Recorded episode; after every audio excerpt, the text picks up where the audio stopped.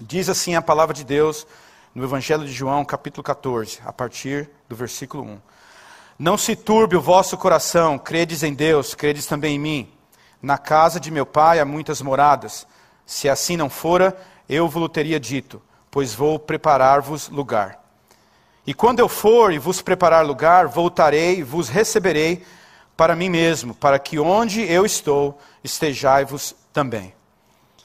Eu vos sabei o caminho para onde eu vou. Disse-lhe Tomé: Senhor, não sabes para onde vais? Como saber o caminho? Respondeu-lhe Jesus: Eu sou o caminho e a verdade e a vida. Ninguém vem ao Pai senão por mim. Se vós me tivéis conhecido, conheceríeis também a meu Pai.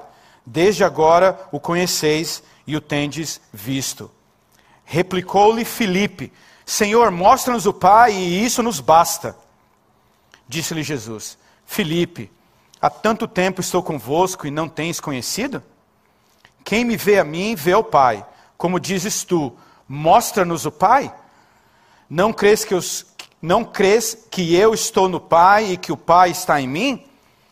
As palavras que eu vos digo, não as digo por mim mesmo, mas o Pai, que permanece em mim, faz as suas obras. Credes-me que estou no Pai e o Pai em mim. Credes ao menos por causa das mesmas obras. Em verdade, em verdade vos digo que aquele que crê em mim fará também as obras que eu faço e outras maiores fará, porque eu vou para junto do meu Pai. E tudo quando pedir, pedirdes em meu nome, isso farei, a fim de que o Pai seja glorificado no Filho. Se me pedirdes alguma coisa em meu nome, eu farei. Se me amais, guardareis os meus mandamentos. Assim diz a palavra do Senhor. A igreja pode se assentar? Um texto riquíssimo. Nós poderíamos ficar, no mínimo, 15 semanas, 14 semanas, uma semana por cada versículo desse texto, para que a gente tivesse condição de esmiuçar esse texto de uma forma mais, mais ah, profunda.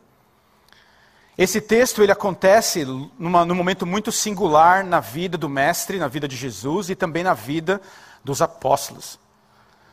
Capítulo 13, um pouquinho antes do capítulo 14, Jesus é negado por Pedro. Jesus é traído, ou ele verbaliza que ele seria traído por Judas. E o que, que passa no coração de Jesus? Ele já sabia que a cruz estava próximo. Ele já sabia que ele estava a alguns momentos próximo da sua crucificação. E como que o próprio Jesus chega para os discípulos e eles falam e ele afirma para os discípulos: não turbes o vosso coração. Interessante que o sofrimento já pairava no coração de Jesus, porque sendo 100% homem, sendo 100% Deus, a humanidade de Jesus não o isentou dele sofrer as coisas desse mundo caído. E ele fala para os seus seguidores, para os seus discípulos: não turbes o vosso coração. Será que a situação é diferente para mim, para você hoje, em 2022? Será que nós vivemos um contexto diferente do que os discípulos estavam vivendo? Porque afinal de contas, Jesus fala para eles, fala assim: olha, o mais forte de vocês vai me, vai me negar, o meu tesoureiro, um de vocês vai me trair, e eu vou para a cruz e vou morrer. O mundo dos discípulos estavam, estava à beira da ruína, ou seja, tudo aquilo que eles entendiam que poderia acontecer de bom para eles estava às, às margens de não acontecer. E como que eu e você, como que a igreja, como que o corpo de Cristo pode contextualizar esse texto em 2022? meditando nesse texto, aonde não se turbe o vosso coração, versículo 1, o mal é algo que paira na face da terra. Todas as músicas que foram cantadas aqui, do começo até o fim do louvor, fala de um Deus que controla todas as coisas, de que tudo está sob o seu controle, um Deus que cuida da gente, um Deus que nos carrega nos braços deles. Mas eu olho para essas imagens Eu vejo guerra, eu vejo tragédias, eu vejo, é, é, eu vejo é, morte, eu vejo é, é, aflições sociais, eu vejo fome, eu vejo coisas que afligem os nossos olhos e afligem o nosso coração. Só para vocês entenderem, só para vocês entenderem um, um contexto de como que o mundo está mal. 45 mil estupros por ano acontecem no nosso país, no Brasil. A gente vai terminar esse sermão e cinco pessoas, cinco mulheres serão estupradas. A cada 10 minutos, 40 crianças sofrem de pedofilia. 150 milhões de meninos e 70 milhões de meninas serão abusadas sexualmente no final desse ano. 72% dos homens e 65% das mulheres casados já traíram seus esposos, seus cônjuges. E por que isso acontece conosco? Será que nós não temos a solução para isso? Será que a nossa tecnologia, o nosso conhecimento, a nossa ciência, os nossos livros de autoajuda, será que os governos, será que as leis, será que a humanidade não consegue colocar um fim em tanto sofrimento, em tanta tragédia, em tanta desgraça? E eu coloco os meus olhos num texto como esse, eu falo: não turbes o, meu, o vosso coração, o meu coração. 800 milhões de pessoas hoje passam fome. Ao mesmo tempo, o que mais mata no mundo é as pessoas que comem demais: diabetes, açúcar no sangue, é, ataque cardíaco, doenças de pessoas, de, de, de nós que comemos demais, causadas pelo excesso de comida. 200 tipos de câncer existem hoje registrados nos livros de, na, nos livros de ciência. Gripe, aviária, zika, ebola, suína, corona 1, corona 2, corona 50, whatever. A gente olha para fora do mundo e o mundo paira no sofrimento.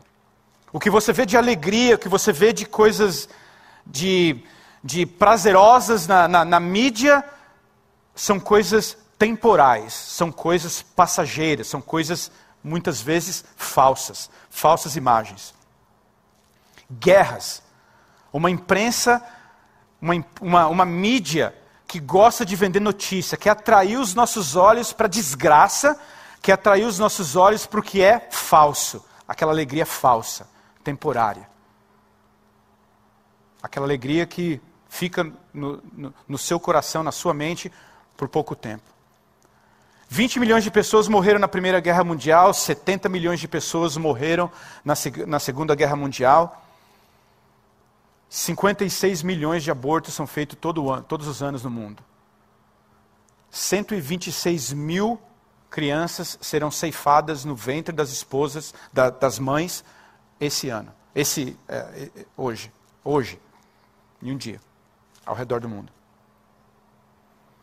Países com alto índice de, de, de sucesso financeiro ou de ah, renda per capita. Noruega, Dinamarca. 40 suicídios por hora nesses países. 4 milhões de pessoas irão se matar esse ano. Então você olha para essas estatísticas e você fala assim: como que eu não vou turbar o meu coração? Que mundo que os nossos filhos herdarão? Qual que é a dinâmica que a igreja tem que contextualizar isso nesse contexto?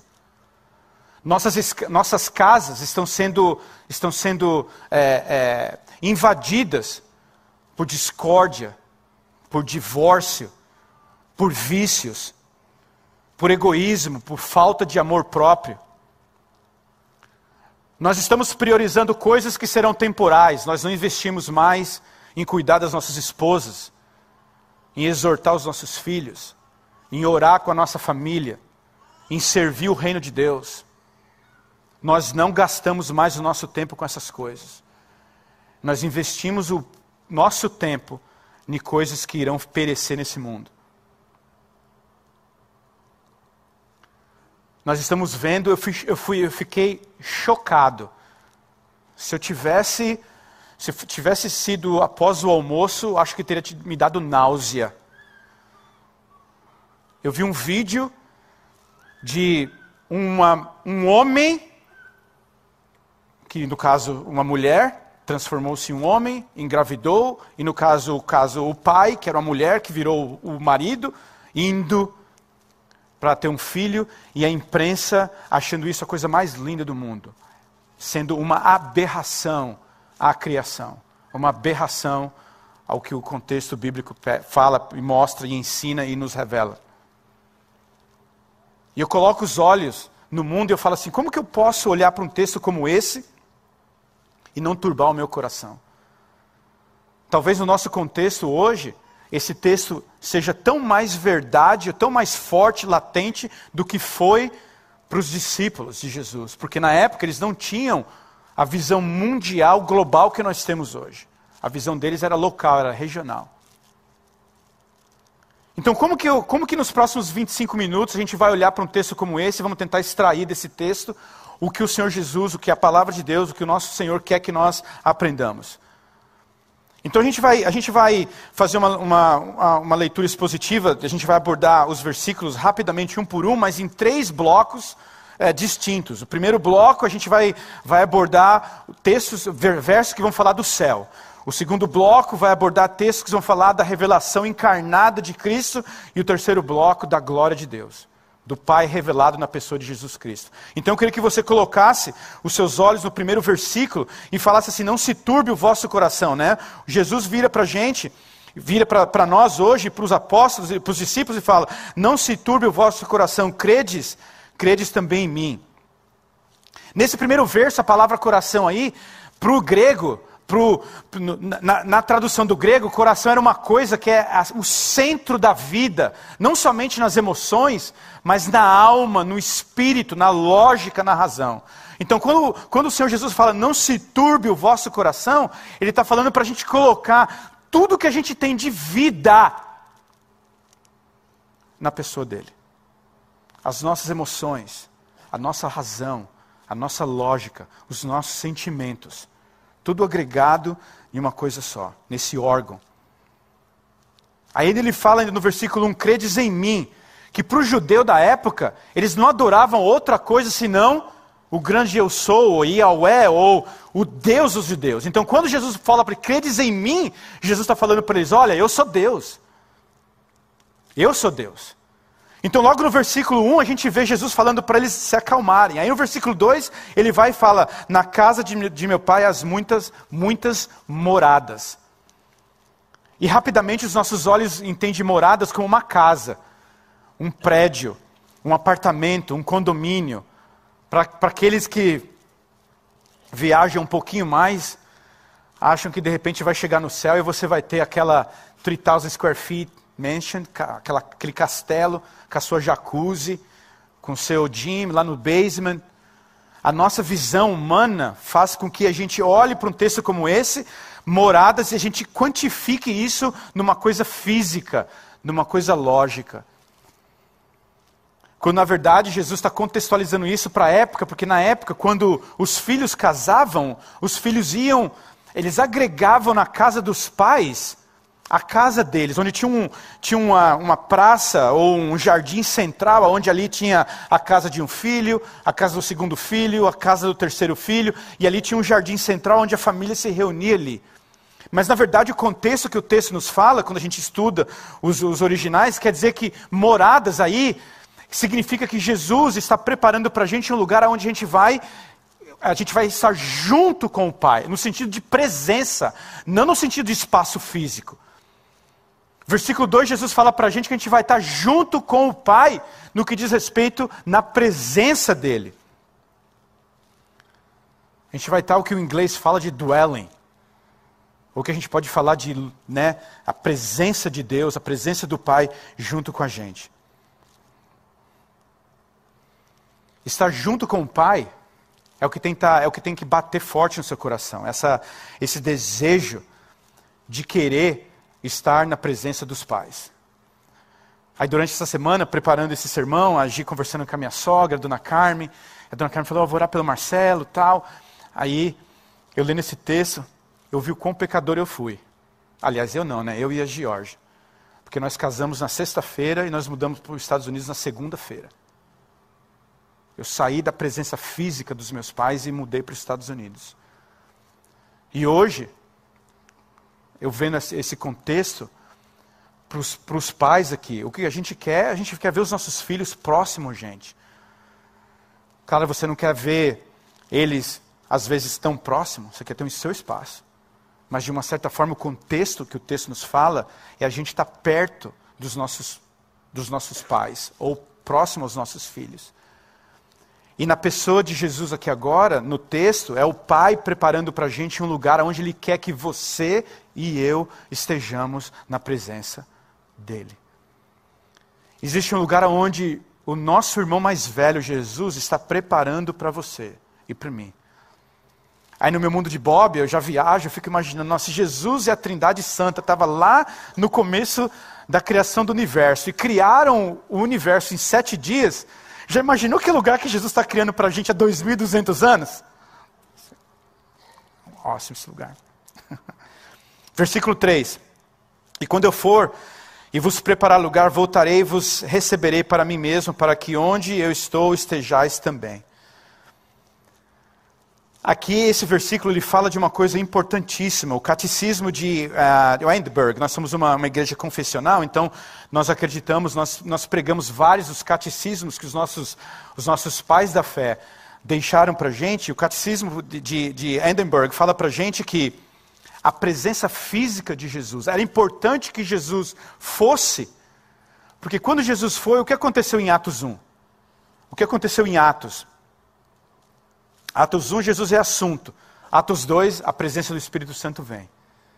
Então, para que a igreja hoje seja uma igreja forte, que marcha, que consegue olhar para um mundo tão caído e tão terrível, e nós ainda, nós, nós ainda ficamos na presença do Senhor e temos a, a, a misericórdia e a graça, porque se você e eu estamos aqui nesse, nesse prédio hoje, lendo a palavra de Deus, é por causa da ação do Espírito Santo no seu coração e no meu coração. Porque por você e por mim nós não iríamos ao encontro do Senhor Jesus, nunca. Mas uma coisa importante é que Jesus saindo do nosso contexto físico, indo, indo para o céu, lá agora nós temos o nosso advogado. Jesus está na presença do Pai, advogando ao seu favor e ao meu favor. Outra coisa importante, Jesus é assunto ao céu em Atos 1, mas o corpo glorificado de Jesus agora está no céu, ou seja, parte do nosso DNA. O que vai ser o nosso corpo glorificado tem o nosso irmão mais velho lá no céu agora. Então é importantíssimo que Jesus fosse assunto ao céu. Então esse versículo 3 ele fala algo fantástico para a gente. Em Romanos 8,34 fala assim que quem os condenará é Cristo Jesus, quem morreu ou antes, quem ressuscitou, o qual está à direita de Deus e também intercede por nós. O fato de Jesus ter ido ao céu, ter sido assunto ao céu, nos dá o privilégio de termos uma, alguém que luta pela nossa causa na presença do Pai. E o versículo 4: E vos sabeis o caminho onde eu vou? Jesus afirma para os discípulos: Vocês sabem para onde eu vou. Só que o contexto aqui é um contexto onde Jesus está falando que ele vai na presença, ele vai, ele vai ir para esse lugar, mas ele vai num contexto onde ele está se ausentando fisicamente dos discípulos. Mas que para os discípulos, isso era, para os apóstolos da época, isso era muito difícil de conceber, o fato de que eles não conseguiam entender ainda a, a, a doutrina da, da trindade, que para eles Jesus e o Pai, eles entendiam que Jesus sendo esse, esse Deus, esse ungido, mas eles ainda não conseguiam ainda entender o fato de que Jesus e o Pai eram um só. Mas uma coisa que esse versículo 4 tem que mostrar para você e para mim, é que mesmo Jesus sendo quem ele era, quem ele é, o que ele mais queria é estar na presença do Pai. Porque se você e eu ao colocarmos os nossos olhos na palavra de Deus, se você e eu nos autodenominamos cristãos, se você e eu somos seguidores de Cristo, o que tem que bater mais forte no seu coração é estar na presença do Pai. Não tem outra coisa mais importante. Não existe algo maior que eu e você queiramos, senão estarmos na presença do Pai. É, e era isso que Jesus ensinava para eles. Então, o que, que eu posso, o que, que eu posso ver nesse, nesses, quatro primeiros, nesses quatro primeiros versículos? Que não se turbe o vosso coração, porque tem um céu para você e para mim. Tem um lugar melhor que esse aqui. Tem um lugar melhor que esse aqui a gente às vezes a gente fala com os mais jovens, né? Ah, que Jesus venha. Não, eu quero casar primeiro. Ah, não que Jesus. Ah, não, eu quero ter meu filho primeiro. Ah, eu quero que meu filho agora case. Ah, agora eu quero ver meu neto. Ah, eu quero. Gente, é um negócio que a nossa mente humana não consegue conceber. É uma alegria que a nossa mente humana, o nosso coração não sentiu ainda. Tá no céu, na presença de Deus. Então, para você e para mim não importa o que a gente vai estar tá vendo, escutando, lendo nas notícias. O céu é o nosso lugar. E você tem que sentir isso. Você tem que querer isso. Você tem que querer ir para o céu. Nós temos que querer ir para o céu. Porque se você não quiser ir para o céu, você não vai querer ir para o inferno. E a igreja fala pouco de inferno, porque só existe dois lugares para você e para mim no final de tudo: ou é inferno ou é céu. E aonde você e eu queremos estar?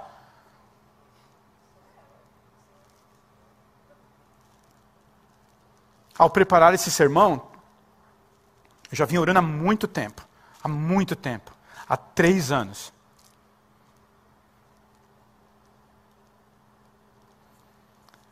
A nossa igreja é uma igreja covarde.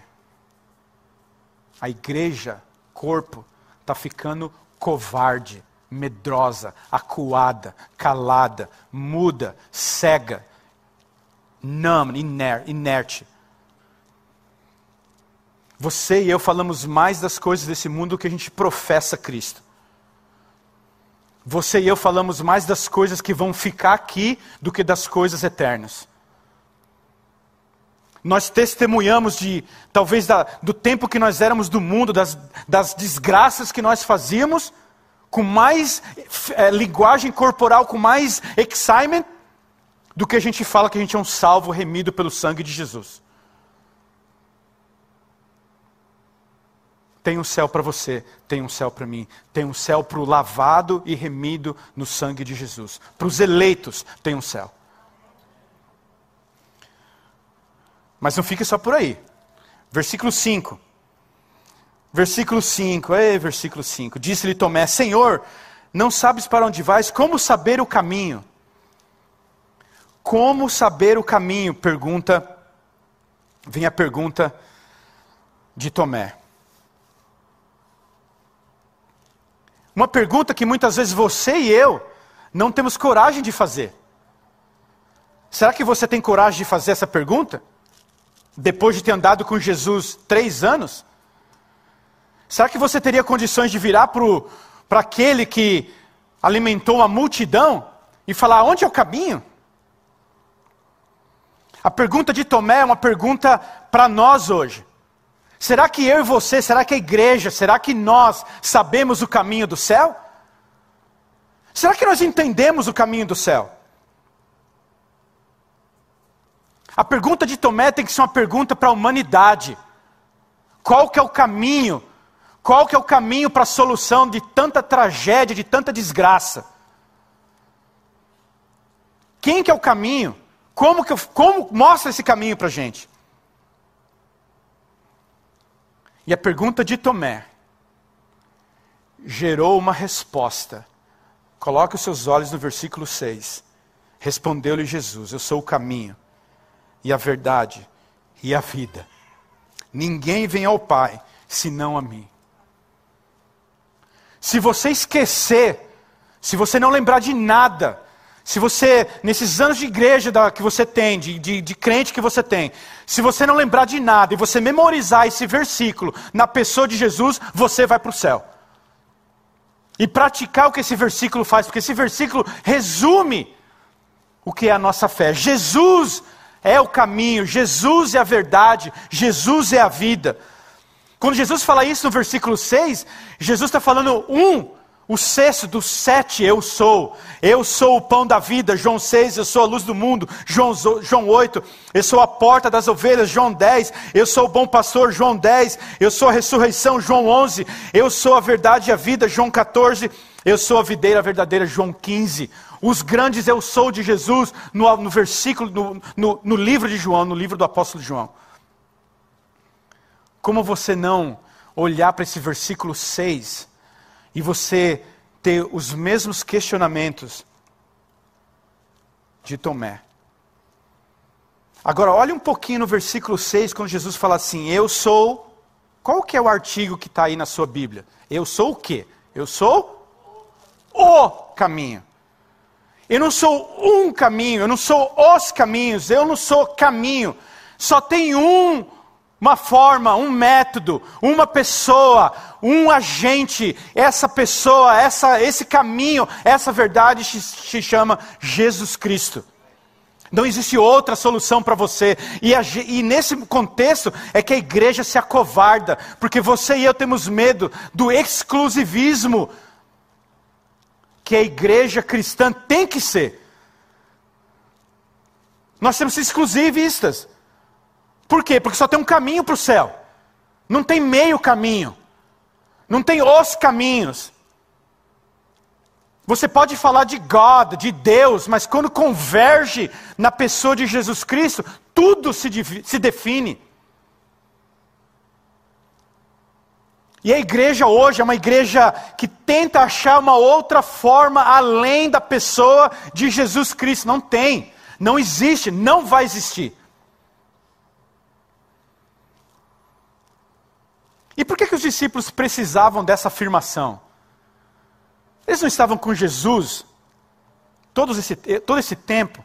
Por que, que Jesus tem que falar para eles: Eu sou o caminho, eu sou a verdade, eu sou a vida? Por que, que Jesus teve que afirmar isso para eles?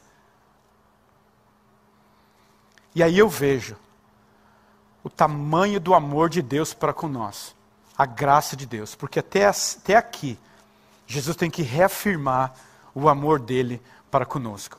É igual um pai.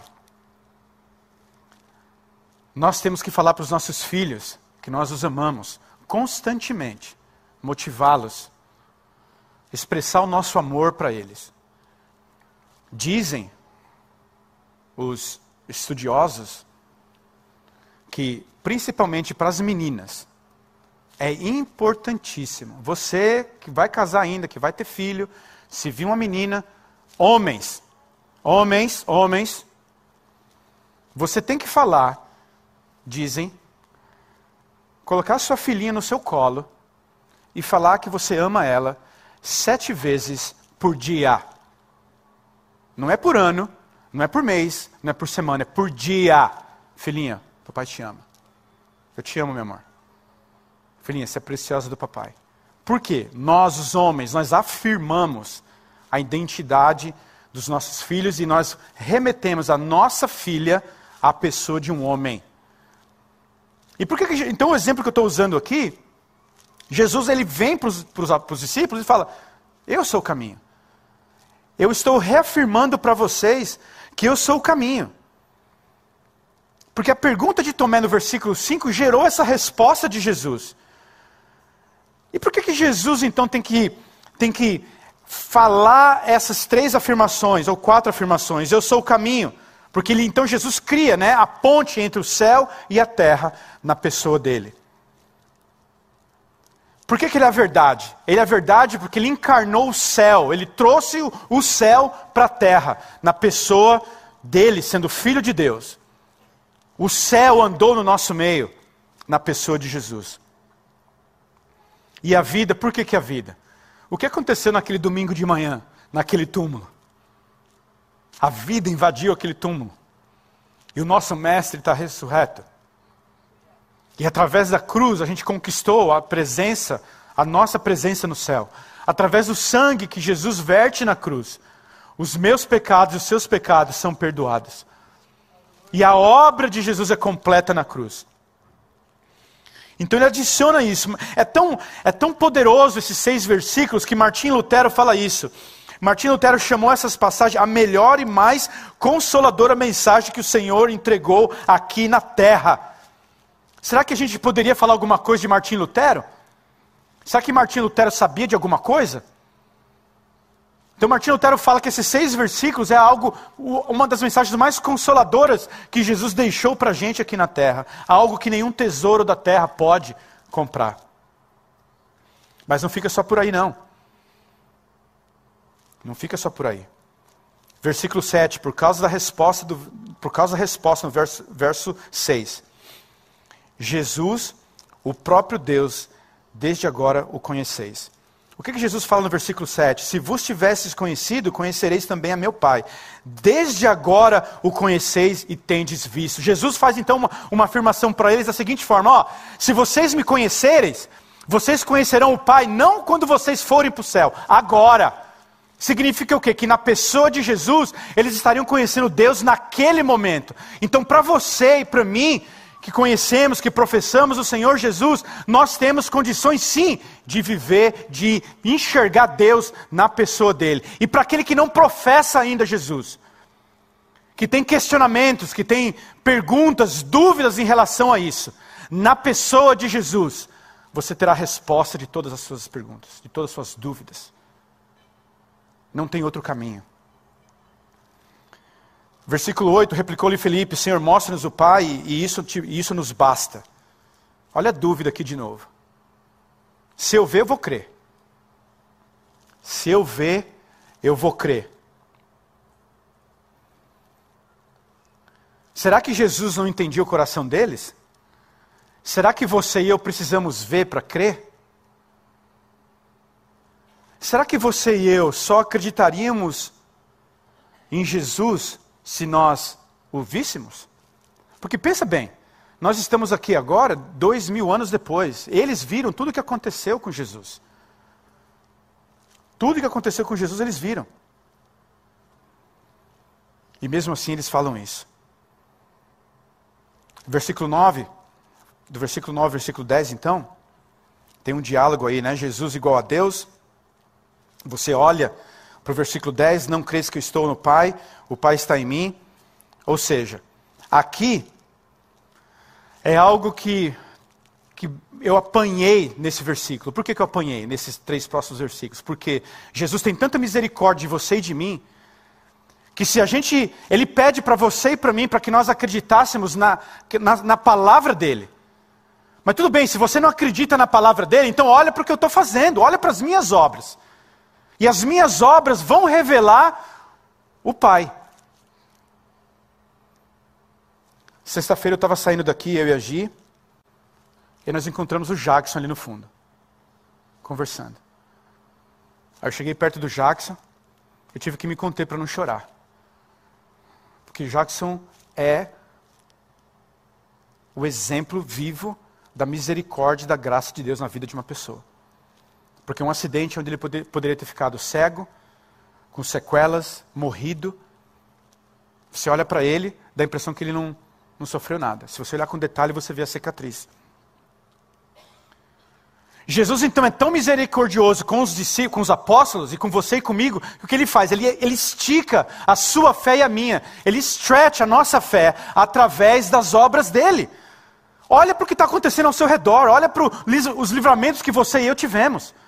O fato de você estar sentado nesse banco, você com saúde assistindo esse vídeo, nós aqui nesse lugar, isso é muita misericórdia de Deus. Será que a gente precisa ver para crer? Será que você já experimentou graça e misericórdia de Deus na sua vida? Então ele testa você e, e testa você e eu nesse contexto. Então esse último bloco, bloco de versículos, e eu estou errando de novo? Sorry.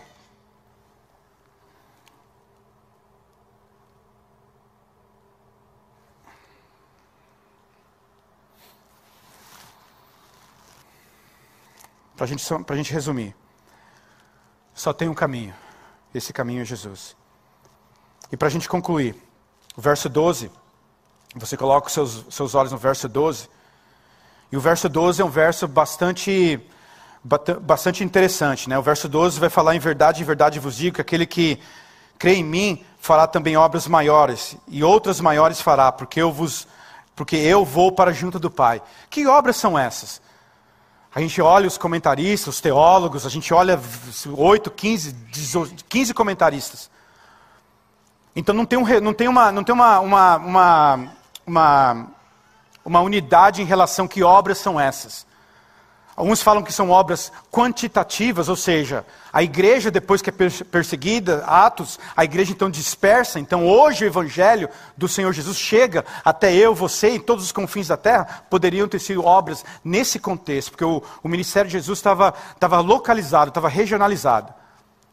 Ou obras de qualitativas, né? ou seja, hoje, se você olhar o livro de Atos, o livro de Atos é repleto de obras de pessoas que eram endemoniadas, de pessoas que foram, que foram é, ressuscitadas. Que obras que são essas? Obras maiores.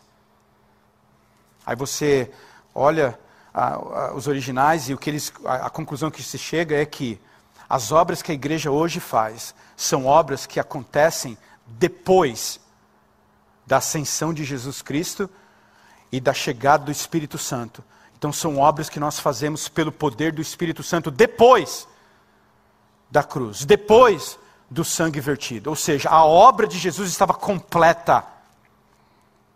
São essas obras. Versículo 13, versículo 14. E tudo quanto lhe pedires em meu nome, isso farás, a fim de que o meu Pai seja glorificado no Filho. E se pedires alguma coisa em meu nome, eu o farei. E aqui eu quero eu quero ressaltar uma coisa muito importante que a Bíblia nos fala. Não se pode determinar uma teologia em um versículo. Você não pode tirar um versículo fora de contexto e formar toda uma teologia. Tudo que perdis em meu nome darei. Sim, mas existe, uma, existe um critério para isso. Existe uma, uma promessa de uma oração respondida. Deus conhece o seu coração e o meu coração. Quando no nome de Jesus nós pedimos alguma coisa, se essa coisa estiver alinhada com a vontade, com o propósito de Deus, através da pessoa de Jesus Cristo, essa oração será respondida. A casa com piscina pode vir, se estiver dentro do propósito de Deus, para a sua salvação e para minha, no que diz respeito ao nosso contexto, dentro do plano de salvação, para você e para mim. Agora, se a casa com piscina for demandar de você a horas a mais de trabalho para você faltar o culto, para você não fazer a devocional com seus filhos, para você não vir à igreja, para você não ler a Bíblia, você não vai ter uma casa com piscina. Em nome de Jesus, não é bom. Vai para a praia que é de graça. 85 dólares o parking lot, 15, não sei quanto que é. Não é errado pedir coisas particulares. Agora, será que a nossa oração ela está alinhada com o propósito de Deus a seu respeito, ao meu respeito, ao plano de salvação? Então, uma pergunta para você e para mim respondermos. Se você olhar comigo, coloque seus olhos aí, rapidamente, em Atos 4,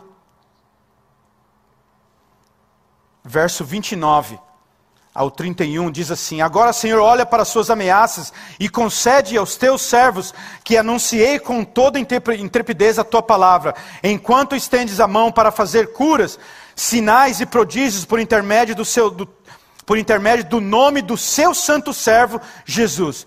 Tendo eles orado, tremeu o lugar onde estavam reunidos.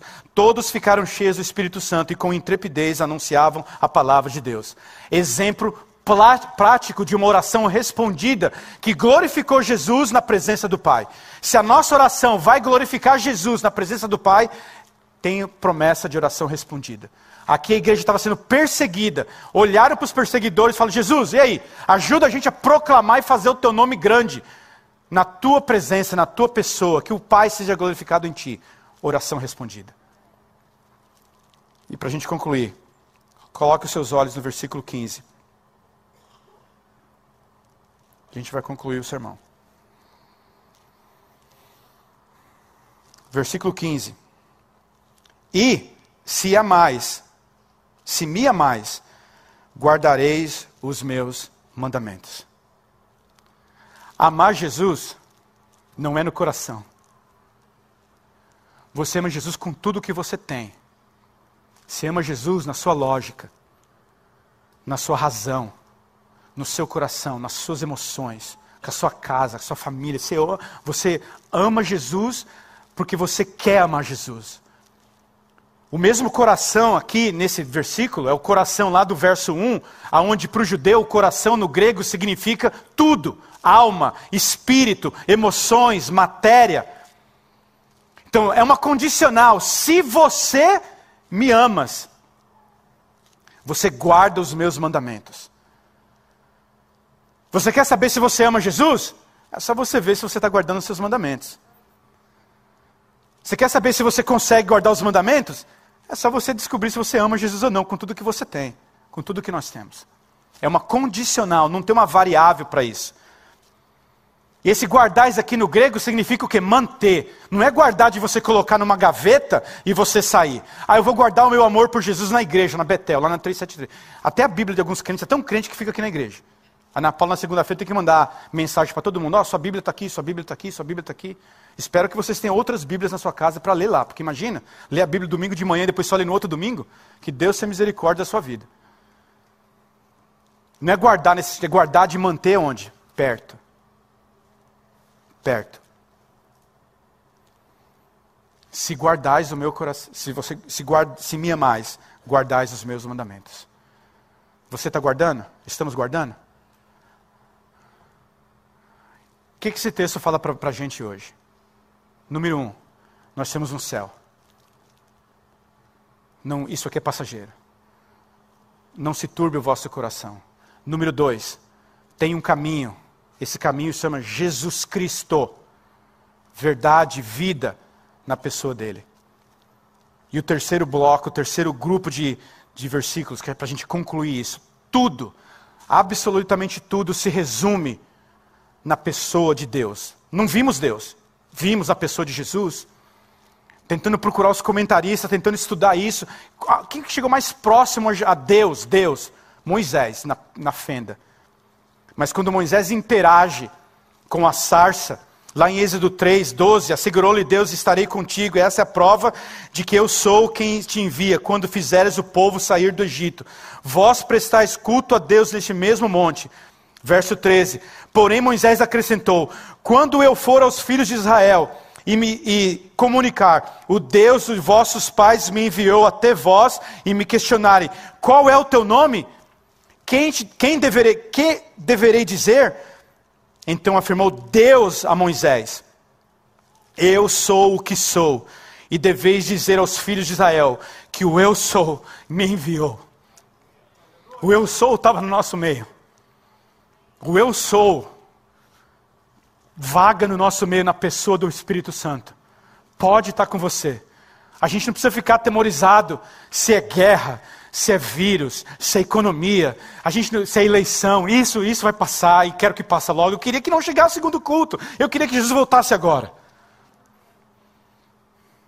Todo o nosso sofrimento, todas as nossas lágrimas, aquela alegria, aquele sorriso que você nunca teve, você vai ter na frente do, do, Salvador da sua vida, da nossa vida, Jesus Cristo. Então eu queria que você saísse daqui motivado, que você saísse daqui com o seu coração cheio de esperança, de fé.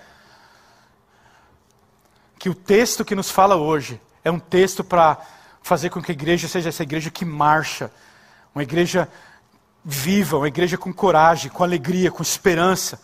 Porque aí fora, o mundo o mundo quer o que nós temos. O mundo quer o que você e eu podemos ter. O mundo precisa da resposta que eu e você temos. E essa resposta é Jesus Cristo, o Filho do Deus eterno. Eu queria que a igreja se colocasse de pé. O Ed vai, o time de louvor vai cantar um corinho para gente, um refrão de uma música, que tem a ver com o que a gente pregou aqui. Eu queria que você pensasse nisso. Eu queria que você refletisse nisso. Quem que é Jesus para você? Quem que é o caminho? O que, que você está buscando? O que, que passa pelo seu coração? Aonde está o seu coração, seus anseios, seus planos, seus projetos? O que, que você precisa escutar do Mestre, de Jesus? Qual é a direção que você precisa para a sua vida? Ou qual é a direção que você, que nós, igreja, corpo, lavados e remidos pelo sangue do Cordeiro, podemos dar para esse mundo, para essa geração tão perdida? Jesus é a resposta. Jesus é a resposta.